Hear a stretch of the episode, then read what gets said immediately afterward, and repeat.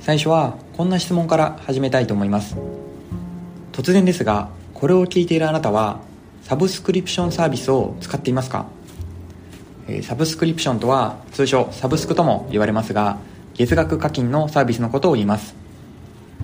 ほとんどの方がインターネットの契約とか音楽配信動画配信など何らかのサブスクサービスを活用しているのではないでしょうか。私もインターネットの光回線はもちろんですが Netflix や Amazon プライム Amazon Music 会議ツールミロの有料プランなど数多くのサブスクサービスを利用してます。一般的にサブスクは利用者自身が解約しない限りは利用の有無にかかわらずに毎月お金がかかるのが当たり前です。サービスによっては全然利用してないけどお金だけを支払い続けてくれる利用者で儲かっている。そんなものもあるようです。ただ最近は自動解約してくれる親切なサブスクサービスが増えています。例えば Netflix では2年間利用していなかったユーザーと初めて登録してから1年間利用していないユーザーに対して次の支払いのタイミングでサブスクリプションを続けるか解約するかの質問をして続けるを選ばないと解約処理されるようです。ではどうして親切なサブスクが増えているのでしょうか？個人的には2つ理由があると思います。1つ目は口コミ力の肥大化。そして2つ目は勝者総取り。いわゆるプラットフォーマーへの反発文化の醸成です。口コミに関してはイメージする人も多いと思うんですが例えば全く利用していないユーザーが3年間全く利用していないのに何万円も取られた。このように Twitter とか SNS などで拡散をするとそれに反応して企業のマイナスイメージを持つ人が一定数出てしまうそんな世の中になっています。逆に Netflix のように利用していない人向けに自動解約のやり取りをした方が利用者に応じて親切にコミュニケーションをしてくれたと良い拡散が行われて無駄なお金を取られないんだったら始めてみようというそんな企業イメージにつながって利用者も増えるそんな可能性があります。2つ目の文化の話ですがこれはメタバースとか Web3 が大事にしているヒッピー文化の推進に近いところがあるように感じます。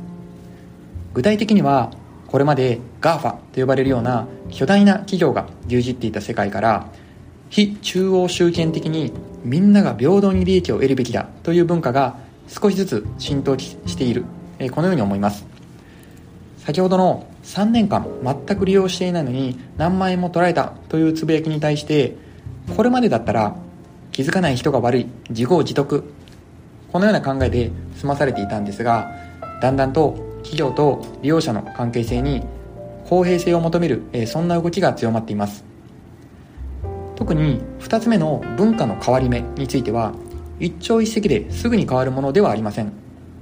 ただその分対応するためにも時間がかかるので企業側は普段からアンテナ高く情報を仕入れている必要があります。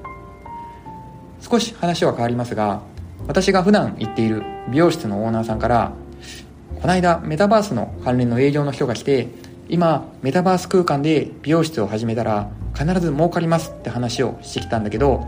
加藤君どう思う？えこんな相談をされたことがあります。どうしてもビットコインで儲かった話とか NFT でデジタルアートが何億円にもなったみたいな話がニュースでよく出るので儲け話に走りがちなのはわかるんですがやはり非中央集権的な文化の推進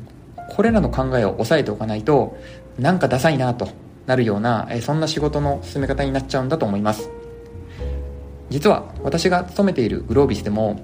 一度グロービスのサービスを受けた人がどうしてもサービスを気に入らなかった場合に全額を返金するというクオリティギャランティー制度というものがあります。